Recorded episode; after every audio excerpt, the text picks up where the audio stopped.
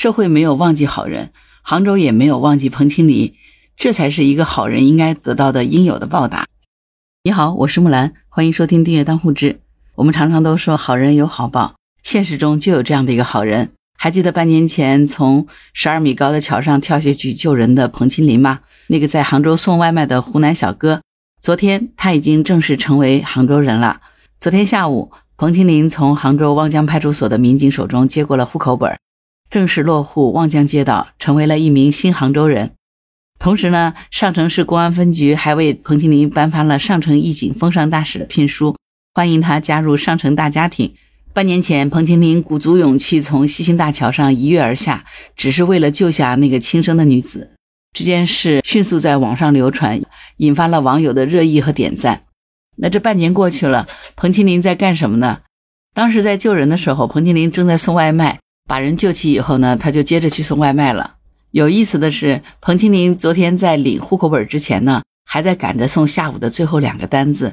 这个就非常像半年前他在救人的时候的那个样子。当时他也正在送外卖，发现有人跳桥，他就去救人。把人救上来之后呢，他又骑车继续去送他的外卖了。这半年里，彭清林大部分时间还在送外卖，有的时候呢，他也会以见义勇为者的身份去参加公益活动。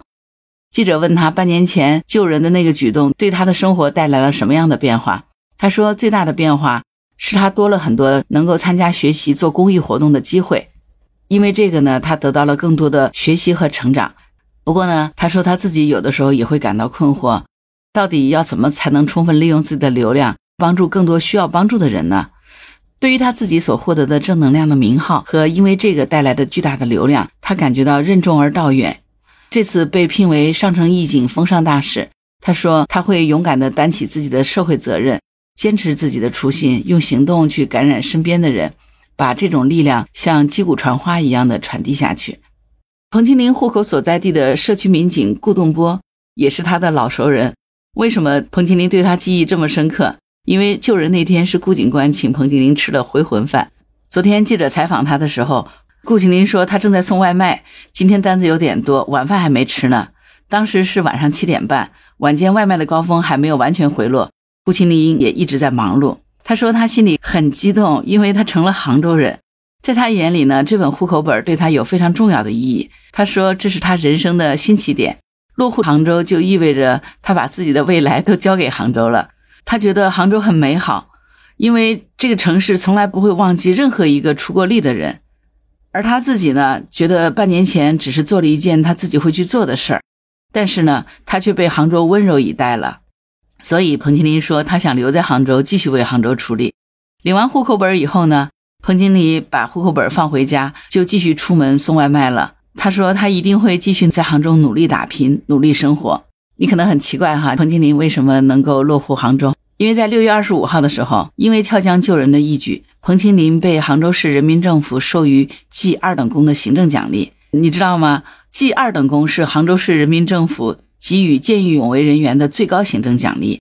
能够获记二等功，根据二零二零年五月一号起所实行的浙江省常住户口登记管理的规定，彭清林可以在三年内向评选推荐地申报户口迁入登记。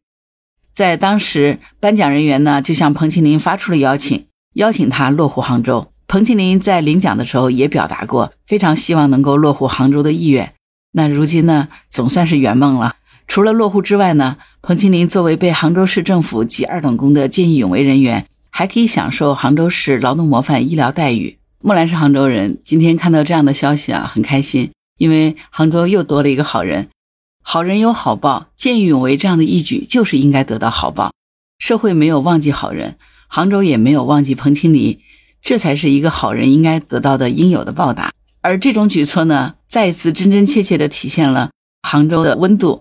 在浙江，在杭州，做一个好人，做一个善良的人，就是应该得到这样的回报。